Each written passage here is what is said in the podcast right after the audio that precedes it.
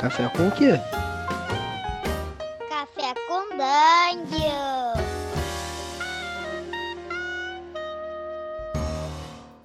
Bom dia, amigos do Regra da Casa. Estamos aqui para mais um Café com Dungeon. A sua manhã com muito RPG. Meu nome é Rafael Balbi. Eu já estou aqui bebendo um cafezinho, considerando que se eu tivesse bebendo uma cerveja, de repente poderia ser o início de uma bela aventura. e para falar de início de aventura, estou chamando aqui novamente o nosso camarada, o Cairo Alchemist. Bem-vindo, cara. Bom dia. Bom dia, Balbi. Bom dia, galera. Eu tô aqui tomando o meu chamate. Chamate não, é o chimarrão, né? É o Ilex Paraguaienses hoje. Bem frio. Cara, e me diz uma coisa: alguém já começou uma aventura sua com chimarrão? Ou foi só com cerveja mesmo? Só com cerveja, com aguardente. Pinga, e né? algumas vezes com leite, porque quem não aguenta bebe leite. Então, a gente vai falar hoje de, de mo- modos de começar a sua aventura de RPG, em D&D quinta edição particularmente, né? Mas eu acho que serve também de uma forma mais ampla para todos os jogos, né? Principalmente, de, vamos focar aqui um pouquinho em fantasia medieval, né? Ou não, prefere falar mais amplo. Pode ser na fantasia medieval. Cara, é. Antes de mais nada, mais uma vez, agradecer a participação. Eu ouço todo dia. Café com Dungeon é aquele XPzinho diário, né? Muito bom, é sempre um prazer participar aqui. E eu acho esse tema bacana. A gente ainda não abordou, né? E é uma coisa que a gente sempre pensa: a forma como a gente vai começar uma aventura, que pode desencadear é, em campanhas médias e longas, ela pode ser um ponto de partida é, e, ele- e ela pode diferenciar e influenciar diretamente na consequência e na sequência da história, né? E aí, Uhum. sobre isso que eu pensei, que a gente pensou em falar hoje, né, Balbi? Exatamente. Cara, a primeira coisa que eu fiquei pensando sobre isso foi o seguinte: é, eu sou um cara que eu não costumo, costumo diferenciar muito quando eu começo uma aventura one shot de quando eu come- começo uma campanha, por exemplo. Eu gosto de começar pequeno nos dois casos, sabe? Eu gosto de começar do micro, eu gosto de começar num espaço pequeno, num espaço delimitado, e a partir dali ir crescendo né, o jogo. Então, de forma geral, eu não consigo, não costumo botar grandes tramas, grandes plots, grandes histórias por trás, sabe? E isso quando normalmente quando eu vou come- vou começar a jogar um D&D, edição, principalmente jogos old school, né? É, ou até Shadowrun, um jogo mais cyberpunk, eu também tendo a puxar um pouco pra esse lado. Mas como é que você costuma fazer?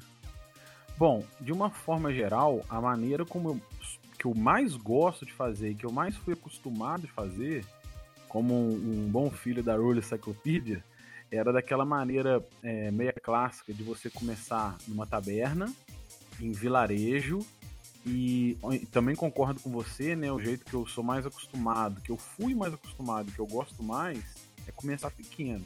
Então, de uma forma geral, o ponto de start é meio que aquele: você está dentro de uma taberna e no vilarejo, no ponto local, autoridades locais colocam aqueles, aquelas cartazes, né? Precisa-se de aventureiros. E, o, e a pessoa, o jogador, ele vai contar ali uma história resumida, ou ele vai escrever, ele conta pro mestre, isso depende, mas ele tem ali uma história resumida que o levou a arriscar a vida como um aventureiro, como um mercenário, e eles vão é, abraçar uma dessas possibilidades de, de procura-se de aventureiros, dessas missões pontuais que tem ali. Esses ganchos, né? É, esses ganchos que tem no vilarejo, de repente o padre, né, tá precisando de um, tem um problema no- com a igreja. O, Tem goblins na redondeza, local- Oi? goblins na redondeza assaltando caravanas. Às vezes o burgomestre, né, o nobre local, ele tem alguns problemas de, de goblins dos arredores, coisas assim. E aí o grupo vai se unir em cima desses ganchos, começando ali, nesse cartaz, né, procura-se aventureiros, passa a missão. E se isso depois vai se, vai se somando a problemas maiores, e eles estão conectados a, a macroplots, a coisas muito maiores, normalmente isso vai nascendo do jogo é a maneira mais tradicional, a maneira que, minha, meu, meu modo de ver, bem old school, é esse método tradicional. Procura-se aventureiros, aventuras estão conectadas a coisas maiores ou não, isso depende da consequência e da sequência do jogo. É, isso é uma forma, acho, muito tradicional, porque você começa num ambiente descontraído, que é a taverna, dá a oportunidade de todo mundo falar um pouco do seu personagem, mostrar um pouco do seu personagem, é, ali no, naquele contexto, e aí a partir dali você joga os ganchos e a galera compra, né? Então costuma ser uma coisa bem tranquila. É, mas tem alguns problemas em relação a isso, né? Isso, é, por exemplo, quando você tem um grupo que não necessariamente encaixou ainda, né? Vamos supor que você tem, sei lá, uma mensagem, uma missão dessa, um gancho desse, mas nem todo mundo comprou essa missão. Como é que você faz para juntar essa galera em torno dessa missão? Bom, é, nesse caso, nessa com, com esse modelo meio old school, é, a, na verdade isso depende dos jogadores, né? Eu, de uma, antigamente isso era um pepino do mestre. Como você juntar essa galera diferente em cima dessa missão? Mas no modelo antigo e, e agora isso está sendo resgatado um pouco, né? Esse pepino, é, a ideia é esse pepino é dele. Como que ele justifica o personagem dele como um aventureiro comprar essa missão? E, e, nessa pegada tem uma vantagem, como os jogos old school eles tendem a ser mais mortais, é, perder um personagem não estraga a, a consequência a sequência da história, porque eles são mercenários, são aventureiros, então fica mais fácil você introduzir um novo aventureiro nessa proposta, porque a ideia são missões, ganchos isolados. Aquele cara, seja que perdeu, seja um conflito entre personagens que não justifica mais eles estarem juntos, é, não é tão difícil fazer essa substituição. Então, na verdade, antigamente, quando eu jogava a Rule Cyclopedia ou mestrava, o pepino, a justificativa partia do jogador. Ele explicava por que, que o personagem dele abraçou é, nessa causa de aventureiro e ele estava ali aceitando esse tipo de missão. Hoje em dia, isso pode mudar um pouco dependendo das propostas dos jogos, que é o que a gente vai falar em outras abordagens é, quando você leva muito mais o foco na história do jogador, né? O que, que, uhum. você acha? É, eu concordo, eu concordo com isso aí. Eu acho que esse, esse approach é mais interessante hoje em dia. Eu, eu recomendo a todo mundo você não perguntar pro jogador se ele vai topar aquela missão, mas é perguntar por que ele topou aquela missão. Então você já começa em torno daquela missão. É claro que mesmo que você queira um jogo sandbox, né, ou seja, um jogo aberto que tenha muitas possibilidades de gancho, eu acho importante que o primeiro gancho, de repente, seja assim, seja mais imediato. Você já coloca a galera na, na aventura, entendeu? Então você não pergunta se eles vão topar aquele gancho, você fala por que, que vocês toparam esse gancho aqui, né? É o que eu acho uma coisa, uma coisa que é mais imediata e já joga a galera lá dentro. Agora, tem uma, uma outra coisa, uma outra abordagem, como você falou, que é mais moderna, é, surgiu muito com jogos narrativistas, né? Que é, é coisa de você perguntar, por exemplo, começar perguntando os vínculos entre os personagens, né? Exatamente. Essa pegada que a gente pode fazer também na, em Dungeons and Dragons quinta edição, em jogos mais modernos, jogos narrativistas, nesse tipo de proposta, que normalmente vai ser uma campanha, né? Porque aí one shot é, isso pode ficar muito raso, mas é quando você quer trabalhar a profundidade das conexões e dos laços entre os personagens e nesse caso, o personagem é o grande protagonista da história. Então, diferente da proposta mais old school, onde a história é o protagonista, e os personagens podem flutuar é, em momentos pequenos ou grandes dentro dessa história que está sendo construída, é, e dependendo da proposta de jogo, você pode dar o foco nos personagens. A história daquele personagem, daqueles personagens, ela está em foco e o background dele é relevante, as conexões, as relações entre o grupo é relevante. Em muitos casos, você né, faz as conexões, como que eu fiz quando eu mestrei uma campanha em quinta edição, que isso foi relevante. Eu peguei o background, de, então na sessão zero, a gente pegou o background de cada personagem e eu trabalhei na sessão zero e pós-sessão zero em formas de conectar isso e isso ir se entrelaçando na forma de histórias e de, de plots mais relevantes para a grande campanha, né? E aí, nesse caso, os personagens são extremamente protagonistas. Aí, uhum. aí, aí a pegada é essa, tem que levar esse tipo de laço e de background em, em relação a isso. É, isso é uma. Essa coisa de você perguntar os laços entre os personagens é muito clássico do Dungeon World, por exemplo. Há outros jogos que fazem isso também, mas o Dungeon World, isso inclusive tem. É, leva a mecânica para XP e tudo mais. Então, cara, eu, eu, eu, acho uma coisa interessante, mas eu, eu discordo Pode um pouco falar. que no old school você o foco seja na, na história. O foco, na verdade, me parece ser na aventura, no desafio. Né? Não, não é no jogador, certamente, no personagem, né? É, o personagem, como você falou, é, pode morrer, pode ser substituído por outro. O foco ali é, acaba sendo mesmo na aventura, né? na questão do desafio ser superado. É, eu, tu, tudo depende da proposta do jogo. Quando a gente tem esse tipo de jogo em que, a, em que a pegada da história, dos laços dos personagens são muito relevantes, ela é bacana. Eu acho legal esse tipo de experiência também. Isso casa com Dungeon World, casa às vezes com Seven Sea. Tem muito jogo que casa assim. Eu já usei também na quinta edição. Mas qual é o maior problema que eu vejo nesse tipo de proposta, embora funcione? É que nesse caso o personagem fica tão protagonista e tão relevante na história que a perda de um personagem pode ferir gravemente a história. Então muitas vezes você tem que saber dançar é, com come, às vezes um personagem que, é, que, né, que falha, que, que é petrificado, que morre, que, que gera um, um, problema ali real na sequência dele, isso pode ferir gravemente o andamento da campanha. Deixa um buraco, e, né?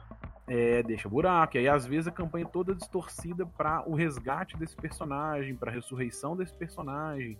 Pode acontecer, tudo bem. Eu já né, eu mestrei uma campanha com anos na quinta edição é, com essa proposta, mas ele tem esse tipo de desgaste de mestre barra grupo, de né, sempre ter o protagonismo girando em torno dos personagens. O que é bacana também, são experiências diferentes. Uhum.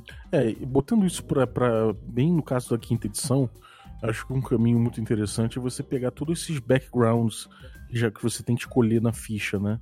Então, sua profissão, né? mais ou menos ali, tua, tua profissão anterior, ser, ser aventureiro, se você é um, um soldado, se você é um padre, se você é um acólito, né? Esse, esse, tipo de coisa ele te informa bastante quem era, o que, o que, que você desempenha naquele, naquela localidade ou desempenhou numa localidade próxima, pelo menos e isso já informa bastante a tua aventura. E outra coisa que você pode jogar em cima também são os, os laços entre os personagens que você já sorteia na ficha do D&D quinta, né? Ou que você escolhe, no caso. E você pode partir disso aí, né? Você pode, de repente, por exemplo, é, na primeira sessão da tua primeira aventura, você pode simplesmente abordar um, um dos perigos que, o, que um, do, um dos flaws, por exemplo, uma das falhas que, um personagem tem. Né? E aí você envolve o grupo com, aquela, com aquele problema. E aí né, dali, no, no, em outras sessões futuras, você aborda o flaw de outro personagem. E assim, e assim sucessivamente, dentro de um, talvez, de um, de um arco maior de história, ou dentro de algum de alguma de alguma trama que você pode ir desenvolvendo enquanto esse tipo de coisa ocorre, né? É, exatamente. É, para dar um exemplo, na última campanha que eu mestrei, mais longa de quinta edição, eu fiz exatamente isso. É, na, numa sessão que a gente chama de zero, que né, você deu exemplo como sessão 1, que a gente fez esses laços, um dos jogadores ele tinha um mago que o background era um nobre, e aí um dos flaws que ele tinha era o desprezo por. Uma das falhas que ele criou lá era um desprezo por quem não tinha renome, quem não tinha um sobrenome de peso é, ele meio que desprezava isso. E um dos personagens era um órfão, e para a gente criar um laço, ele foi criado pela família desse mago nobre. Então ele, ele, era, ele tinha uma. Ele tinha um laço com esse nobre, com esse mago, porque a família dele o abrigou e ele tinha esse laço, esse link com eles, mas ao mesmo tempo o mago tinha um desprezo por ele por não ter um sobrenome importante. E aí o outro personagem fez um herói local cujos feitos é, se envolveram com salvar um nobre da família desse mago. Então o mago respeitava o cara, porque ele era um herói, herói local do vilarejo, e um cara que teve, teve, um ato relevante contra a família dele. Então você começa a entrelaçando os personagens é, para que eles comecem a se conectar já antes da aventura. É uma proposta. É mais trabalhoso, às vezes pode ser mais gastante, mas é uma pegada também. É bacana também esse tipo uhum. de jogo. Uma coisa que eu acho interessante é que você no D&D você tem os bonds, né? São os laços entre normalmente a, a, lista não coloca necessariamente os laços entre os personagens da campanha, né, dos personagens dos jogadores. Ele coloca às vezes um laço que você tenha com um familiar, ou um laço que você tenha com, com administração local. Né, isso tudo é gancho. Mas você pode, aí voltando um pouco naquela coisa narrativista, você pode fazer com que esses laços trafeguem sempre entre os próprios jogadores, né? Porque se você faz isso, você acaba fazendo com que, com que aquele grupo já funcione um pouco como, como um bando, né? Como um, como um grupo mesmo. Então já facilita você começar. E aí de repente você pega o ideal de um dos personagens, por exemplo, que ele não aceita corrupção. E aí você coloca um caso de corrupção para ele investigar. Pronto, você já tem ali ele indo para aquele local, investigar aquilo, e por conta do grupo estar tá bem coeso, é, todo mundo tem acaba tendo laços que levam a acompanhar esse cara, né? Nessa treta possível. Então, eu acho que você, você como mestre, se você pegar a ficha dos seus personagens depois da sessão zero, por exemplo, você pode ir anotando algumas ideias que você pode ter a partir desses laços, desses, desses defeitos e ideais que os jogadores vão escolher na ficha deles. É, exatamente. Então a gente aqui, né, muito boa ideia, muito boa ponderação, e foi exatamente o que a gente falou de duas discrepâncias. É você ter uma, aventuras isoladas que podem ter como consequência uma campanha maior e essa história é o protagonista, e aí os personagens são introduzidos ali. Isso é legal, isso é vantajoso, porque perder um personagem, desconectar um personagem, não fere tanto a, a, o fluxo e as amarras da história. E tem essa pegada onde você vai construir a campanha a partir dos backgrounds, da, da escolha dos personagens, entrelaçando isso é, em, toda, em todo o sistema que você vai construir ali. Então ela nasce muitas vezes dessa sessão de criação de personagem. São propostas uhum. diferentes, as duas podem funcionar. Sim. Agora, quando você tem uma campanha já, você tem pô, um mega mundo que você criou ali, você tem um cenário já rico que você já populou bastante, já pensou em deuses, já pensou em, em várias coisas em volta, e, e você quer inserir o grupo nesse mega mundo. Como é que você pode começar uma campanha nesse cenário? Você, você, você recomenda começar pequeno também?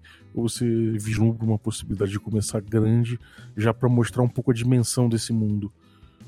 Cara, pode começar de duas formas diferentes. Uma delas, eu vou roubar uma ideia que eu tive quando eu li o, o livro do Dungeon World, que eu achei muito boa, e também roubar um pouquinho da sua campanha Ouro e Glória, que casa muito bem com isso, se você mestrou de Lula Encyclopedia, que é a seguinte, você tem, começando pequeno, você tem uma ideia já de campanha montada, você já quer conectar o grupo nessa campanha, então, ao invés de construir história com os backgrounds deles ou com essas aventuras é, de gancho de pescar jogador, você já joga eles conectados em alguma coisa. Por exemplo, o que, que você usou lá que eu achei muito bacana, eu guardo essa ideia o grupo começa sentado na fogueira, no meio do mato. E eram quatro personagens, cada um tinha um quarto de um pedaço de um mapa.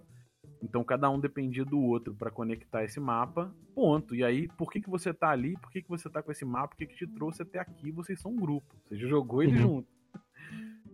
É, você voltar a pergunta é uma coisa muito narrativista mesmo. Né? No Dungeon World, você, você meio que você constrói a aventura perguntando para os jogadores o que cada um tem de problemas, o que cada um tem de. Tem algumas perguntas que você vai respondendo com os jogadores, e aí nisso aí você vai definindo qual, qual o conflito que você vai encarar, né? E aí nesse caso é, você faz um pouco isso, você pergunta, cara, vocês têm quatro mapas, vocês estão no meio de uma floresta, o que, que vocês estão fazendo aí? É, e aí a partir daí os jogadores vão, vão te trazer o que é o primeiro conflito desse grande mundo que você tem.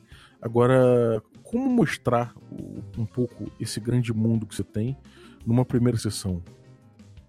Não, aí tudo depende. É, se você quiser já começar maior, para já mostrar isso muito, de forma muito marcante, você pode, ao invés de começar com esse mapa, você pode começar com coisas mais drásticas. Eu guardo também na memória uma campanha que eu joguei de D&D 3.0, em que eu, é, né, eu tava como jogador e a gente começou, os personagens eles tinham acordado no alto de uma montanha, no meio de um ritual, todos pelados, com, uma, com umas runas na forma de sangue no corpo. Tinha uma adaga em cima do altar, a gente sofreu um ritual. E embaixo tinha uma, um campo de batalha todo é, de, de soldados mortos. E no ar a gente viu um cavaleiro voando num, num pesadelo voador, né? Um nightmare, aquele cavalo voando no ar e a gente não sabia, não tinha memória do que tinha acontecido, não tinha lembrança, mas a gente já estava todo mundo interconectado num ritual cabuloso dentro desse cenário. A gente já foi inserido em, uma, em algo, numa história que a gente tinha que resolver. Então você já. Você, e foi uma forma de começar o jogo. Começou assim também. Uhum. Então tem pegadas de start de jogo que já te jogam na adrenalina. É, é, tem esse clássico, né, de que você acaba fazendo parte de uma pontinha importante de um conflito muito maior. Então você, a partir dessa pontinha que você dá para os jogadores resolverem, você introduz um conflito muito maior que tem no, no, no background né, do seu mundo. Isso é uma, uma, realmente é uma coisa interessante. É, uma outra técnica que tem, que é o Robin Laws, Robin D. Laws, né, que, que fala no no D&D, no, Monstro, não é? no DM, DM's Guide da, segunda, da quarta edição do D&D, ele fala uma coisa que o Chess usou na nossa campanha de Magic Punk quando ele começou. A primeira sessão não foi com os nossos personagens, né, jogadores. A primeira sessão foram com personagens importantíssimos do, do cenário. A gente jogou com duques, que estavam. duques mágicos, né? Eram sorcerers poderosíssimos que estavam querendo decidir quem seria um sucessor, né? Quem, cada um apresentando um sucessor para um duque que caiu. Então, na verdade, para imperatriz, né? Para imperatriz. Então, na primeira sessão você teve jogadores participando dessa, dessa reunião, dessa assembleia, tentando convencer o, de quem seria o sucessor, né? Cada um dando o seu, a sua justificativa e apresentando o seu pupilo, o seu, o seu voto. Então, isso aí já dá uma dimensão imensa do império, do grande império que está em jogo, de conflitos que estão por vir. Então, você tem uma. É quase um. A gente pode dizer que é quase uma cutscene, só não é uma cutscene porque os jogadores participam, mas ele já introduz de uma forma quase cinematográfica coisas que não estão ligadas à própria linha dos jogadores, né? É, eu lembro, inclusive quem venceu foi o Duque do Caos. Exatamente. eu, é, eu lembro, é uma ideia boa também. É, ou eu ia falar também a outra proposta é você fazer uma cutscene, começar já com, com, uma cena que o grupo não tá vendo, só os jogadores, né, não os personagens. E você já vai dando esses tons para os jogadores. Agora, se os personagens vão ficar sabendo ou não, você pode usar estratégias dependendo do seu sistema. De repente, você pode alguém pode usar a magia Dream e, e, e, inserir isso durante um sonho num personagem para ir trazendo ele para esse macro. E são, são ferramentas usando cutscene e tal também de trazendo. Uhum. É, sem dúvida. Nesse, só só para complementar que eu esqueci de falar, nesse tipo de start, por exemplo, esse eu comentei de todos os personagens estarem envolvidos num ritual. Aí você pode pensar assim, bom, aí você trouxe um protagonismo exagerado, e se um personagem morre? A estratégia que o, o DM usou nessa, nesse momento no 3.0 é o seguinte: o ritual ele tornava todo mundo linkado por sangue e todo dano que qualquer um sofria ele era dividido igualmente entre o grupo. Então, se um morresse, morria todo mundo. então é, aí é melhor fazer outro grupo inteiro, né? Morreu todo é, mundo. Exatamente, é melhor fazer outro grupo. é. é, isso é interessante, cara. Eu acho que eu acho que o jeito que você começa a tua aventura, ele vai dar muito tom do que vem pela frente, né? Então, às vezes, você, você começar a contar a história do teu cenário através da primeira aventura é uma coisa que adianta muito, né? Ajuda bastante você entender. Então, se você está, de repente, fazendo uma missão pequena, mas que vai ajudar os soldados a conseguirem recursos, por exemplo, para uma luta no futuro, os soldados da cidade, se, se eles percebem que eles deram uma ajuda, que foi recuperar de repente as flechas dos soldados, e aquilo ajudou eles, os soldados, a vencerem a batalha, e se eles não tivessem conseguido de repente as flechas, os soldados teriam perdido né, a, a, defesa da cidade, aí teria uma invasão, aquilo ali pode dar já uma dimensão da, da tua da tua campanha, né, do, do cenário que você criou para os jogadores, né? E, e, mais do que isso, você já pode ali ter contato dos jogadores com um grande NPC, um grande general, né, ou de repente com um grande dragão que faz um que faz um ataque, alguma coisa assim. Então você já vai pincelando algumas coisas que você pode anotar num caderninho e falar, bom, na primeira sessão apareceu tal e tal personagem que são importantes e e aí você vai trabalhando isso, né? Então no futuro, quem sabe, eles possam passam a ter um contato mais, mais direto com esses, com esses NPCs, com esses assuntos mais, mais de cúpula que de cara eles não têm, né? Agora é importante evitar sempre aquele, aquele clichê horrível de chegar um mago poderoso e falar, então, você tem que recuperar tal tal, tal item para mim, eu tenho que destruir esse item aqui num vulcão. Aí o cara fala, pô, mas por que você não faz?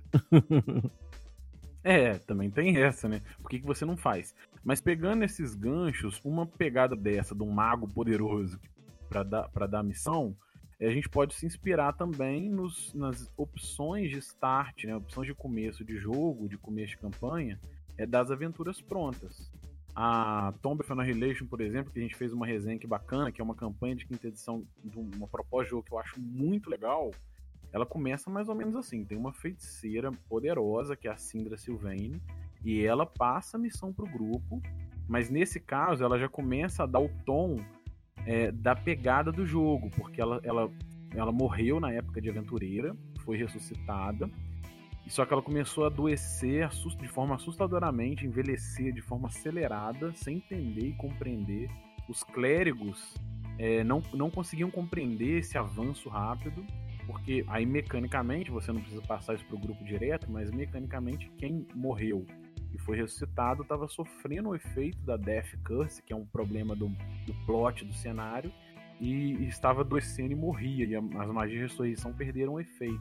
Então ela estava desesperada, patrocinando grupos de aventureiros por toda Faeron, é, sem saber aonde estava a origem do problema, e o grupo em si estava indo para chute, porque ela tinha algumas pistas de que de repente ela poderia descobrir a solução para esse problema lá. Então é, é, ela já teleporta o grupo direto para Shult, já dando esse plot e ela espalha aventureiros ao longo de toda a Faero. Então é uma pegada também que você já conecta todo mundo numa, num objetivo, né? Uhum. É, sem dúvida. É, com a aventura pronta, normalmente eles te dão os ganchos, né? Eles te dão vários ganchos possíveis é, em aventura pronta, só que é importante também você não perder um pouco esses ganchos, você pode ficar. Você pode ficar. Sei lá, você pode ficar perdido, né? Como mestre, pode ficar perdido se você deixar passar esses ganchos, eles não fisgarem, esses jogadores não fisgarem esse gancho. Já aconteceu de você ter, ter no livro ali alguns ganchos que, que a aventura pronta traz e você não conseguir fazer com que, eles, que os jogadores mordam isso? Não, porque a minha experiência com a aventura pronta é muito curta. Eu comecei com Tomb of Annihilation e agora Curse of Strahd, que é uma outra também que eu estou experimentando. Mas eu até então não tinha experiência nenhuma com aventura pronta. Então é uma experiência uhum. nova e nas duas vezes funcionou bem. Mas não aconteceu desses ganhos de aventura pronta. Já aconteceu de outras aventuras. Né? Aventuras próprias que você começa a colocar o gancho e aí o grupo não morde de cara ou fica pensando, ah, não sei se meu personagem iria e gera aqueles conflitos iniciais que você tem que saber sambar, né? Já aconteceu, mas aventura pronta ainda não porque uma coisa que eu tenho começado a, a discutir agora é, é, exatamente essa pegada, um XP novo, né? É, você, na verdade, falar por que, que o personagem topou e não se ele vai topar. Então você já começa meio que jogando pepino pro grupo, pro jogador. Uhum, é, sem dúvida. É porque tem certas aventuras que você vê que. É, prontas, né? Aventura pronta, que você vê que o cara dá uma ideia de que, ah, isso aqui podem ser ganchos possíveis. E às vezes eles não são tão fortes, principalmente pro teu grupo, né? Principalmente, inclusive, se o teu grupo já não tiver no primeiro nível. Então. Então, enfim, é, é importante você ter uma noção de que, que teu grupo pode. Que, o que, que convence o seu grupo aí, o que, que faz o teu grupo morder essa isca, sabe? O que, que, que, que faz ele ele respirar, ele, ele dá aquela respirada mais fundo, assim. É uma coisa que adianta muito, isso é uma técnica do old school, né? É você botar o, a coisa do, da ganância, né? Ó, aqui dentro dessa, dessa torre maldita aqui que ninguém entra, tem tesouros. Barrotada de tesouro lá dentro. E aí você, cara, isso às vezes é um gancho possível. Se os jogadores falam, ah, cara, eu não vou entrar lá para pegar, pegar esse tesouro. Alô, alô, alô. Pois é. Não serve adianta é uma, é uma outra, é um outro problema, né? Mas uma, tem umas ideias muito boas. Se você, você.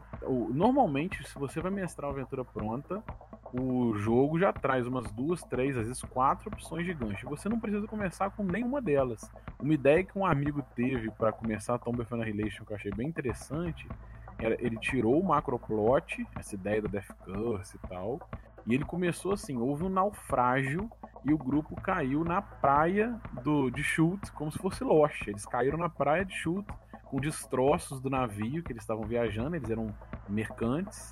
E aí você tinha um bando de mercante ali na praia de Chute, se vira. Aí você tem o Hexcrawl, tem tudo para interagir, mas não tinha esse, essas conexões, né? Achei bem interessante também. Ah, isso é maneiro. É, sem dúvida. E, cara, agora, para terminar, assim, que, que, qual o jeito de não, de não começar a aventura? Assim? Qual o pior jeito de começar a aventura? O que, que você não recomenda fazer que você acha que, que vai dar problema? O pior jeito de não começar uma aventura é. Não sei, eu jogo essa pra você. Qual que é o pior jeito que você acha que não pode começar? A técnica narrativista aí. Cara, eu acho o seguinte. É, você não pode. Eu não recomendo você começar com uma aventura com, com um plot complicado, sabe? Você começar a botar muitas intrigas muito amarradinhas e muito com muitos poréns e muitas coisas é, influindo e sabe muito muitas pistas erradas e tudo mais, porque os jogadores tendem a complicar entendeu? A situação. Então começa leve, começa simples, começa com uma coisa bem simples. Pô, se, se você for lá levar essa caixa aqui até a Torre do Mago, você vai ganhar dinheiro, sabe? E aí você complica no meio. Ah, você é. tem que chegar e escoltar determinada coisa, determinado fulano. Ah, você tem que investigar a morte de alguém, sabe? Pronto, acabou. Não faz nada muito complicado, porque senão a aventura tende a se complicar no caminho. É, realmente, você começar muito complicado. Outra coisa também que, que eu acho que pode é, tumultuar muito a, a, dinâmica dos jogadores é você, você como mestre, assumir muitos protagonismos de NPCs já em todo momento da, da campanha, mas desde o começo você começar a usar muito NPC, interagindo com NPC, na tentativa de passar é, informações e pistas para o grupo. Isso acaba também ficando só você interpretando você mesmo, que eu acho que é um problema também. Né? É, é isso, é um, isso é um problema.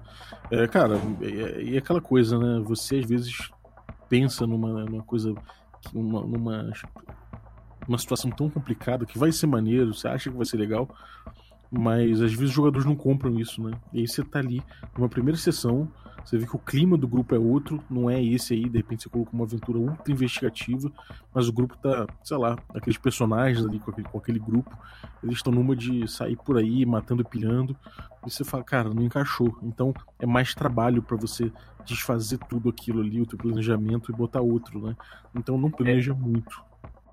É verdade. E uma coisa que assim, não aconteceu comigo, mas a gente vê muito em Facebook, né? Nos, nos, nos fóruns e tal, relato da galera, é que você às vezes tem um plot, tem um plano, e o grupo fica criando problema na taberna, é, brigando uns com os outros, criando confusão, fazendo jogos de taberna e a aventura não anda. Isso eu já vi acontecer muita, às vezes porque o plot não foi comprado ou porque você não tem uma afinidade, não conversou bem. E pode ser uma vacalhação direta de um jogador, ou pode ser simplesmente porque eles estão afim de ficar criando problema na taberna. Isso tem, eu acho que pode ser muito bem resolvido também naquela, entre aspas, sessão zero, né? Uhum. É, tem uma outra saída para isso aí que é o, é um improviso, né? Você, uma das regras de improviso é pega pela consequência. Se eles fizerem alguma coisa na taverna que que, pô, que vai ter uma consequência drástica, aquela consequência vai acontecer ali e a história vai acontecer por ali. E aí você abandona um pouco, pelo menos por agora, os seus planos e aí pega para outro caminho e depois você introduz o que você queria introduzir. Então, tipo, se eles criaram um problema com a guarda, na taverna, ou ofenderam um oficial de alguma coisa, é, roubaram um, um comerciante, faça com que isso tenha consequências ali e depois você introduz a tua aventura. É, exatamente. Aí nasceu ali, começou a nascer ali uma proposta de jogo. O grupo vai ser então um grupo fora da lei, né, que agora é perseguido por aquela guarda local, e se isso se repetir no outro vilarejo, começa a ser perseguido nas regiões, pode começar a ficar famoso e nasceu ali um grupo é, antagonista às leis locais e também faz parte, vira campanha se bobear. É, exatamente. Bom, cara, eu acho que te deu uma pincelada boa, né? Sobre como começar a sua campanha de DD. É, acho que você pode pegar isso aí e usar para Cyberpunk. Se você tem, tá jogando Dungeon Worlds, né? Provavelmente o estilo de jogo é mais fechado, então você vai, você vai ter que aproveitar é, o que os jogadores trouxerem de, de, de, problemas e aproveitar isso como o, o grande conflito da sua aventura. Às vezes o material não fica tão bom, fica uma, uma coisa sem pé na cabeça. Nesse caso, eu recomendo você, de novo, puxar um pouco pro simples e começar pelo simples, pega um ponto específico ali que tá legal e não precisa aproveitar tudo que eles trouxeram de cara, sabe? Então vai, vai com calma, aproveitando as informações que eles trazem e vai mordendo isso devagarinho. E se você tá fazendo, sabe, uma aventura de espaço, não sei o que, acho que os princípios valem também, né? Concordo plenamente, cara.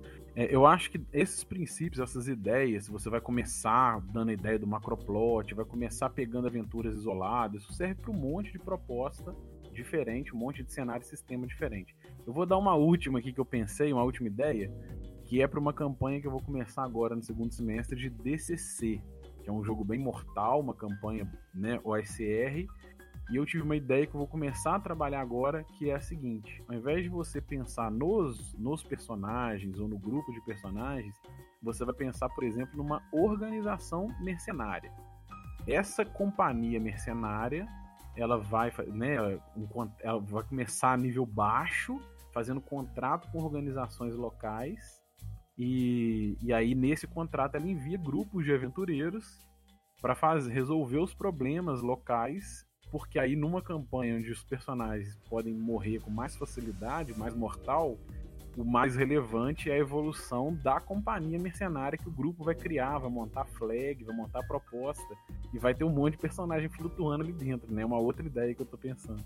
É, isso é interessante. O próprio DCC traz guildas de ladrão, traz ordens de cavalaria, ordens de mercenários para fighters, então dá para mesclar isso, né? Isso é realmente interessante. Um jogo que faz isso muito bem é o For Wars Mágica, né, que você toma conta da Torre dos Magos, mas aí é um tipo de campanha de, bem diferente. É, o próprio, os próprios ganchos dos magos da torre dos magos da torre não, né, do concílio dos magos vai ditar como vai ser a campanha. Mas existe um jogo chamado Blazing the Dark que você é um grupo, vocês são os jogadores são um grupo de malfeitores, eles têm ali um, uma ganguezinha, né? Então você tem ali os dados daquela gangue, você tem ali o, o jeito de agir daquela gangue, você tem tudo, tudo um, um detalhamento daquele grupo. E eu acho que é um pouco desse espírito aí também, só que com um pouco menos de substituição de personagem. É, pois é, tem, dá para pegar esse XP, eu peguei aqui fazendo um jabá pro Pepe, eu peguei ideia, eu, eu quero participar do financiamento para pegar esse XP do CBM, né, que é um, são companhias também mercenárias, mas eu pensei nessa ideia porque como o jogo é muito mortal, é, para pro, pro grupo, para os jogadores não perderem ideia de evolução da história, eu pensei nessa ideia de você ter uma guilda uma organização militar, uma companhia militar e os personagens podem sim ficarem relevantes ali dentro, se tornarem os líderes ali, e essa companhia ficar famosa. Mas se acontecer de perder personagem, o que vai sendo evoluído é a, é a história da companhia mercenária deles. Né? É uma coisa que a gente está planejando para o segundo semestre. Uhum. É, o, quem não conhece o jogo do, do Pep, que está desenvolvendo aí, é o CMB. A gente já fez um episódio aqui no Regra da Casa sobre ele, então volta no passado aí, dá uma procurada que você vai encontrar. no mais, é, acho que é isso aí, cara. E conta aí o que você tem apontado, como é que tá a DMs Party, fala aí. Pois é, a gente continua no nosso canal, né, DMs Party, o Dudu muito mais ativo, é, faz unboxing, pintura de miniatura, resenha de livros, eu colaboro um pouquinho com Café Alquímico, um bate-papo é, falando um pouquinho de RPG em geral, algumas ideias, algumas filosofias de RPG, um pouco de Dungeon Dragons quinta edição. E a gente escreve também uma coluna quinzenal no, no site do Mundos Colidem. A gente está no hiato agora, a gente faz a nossa colaboração lá na, numa coluna nossa também.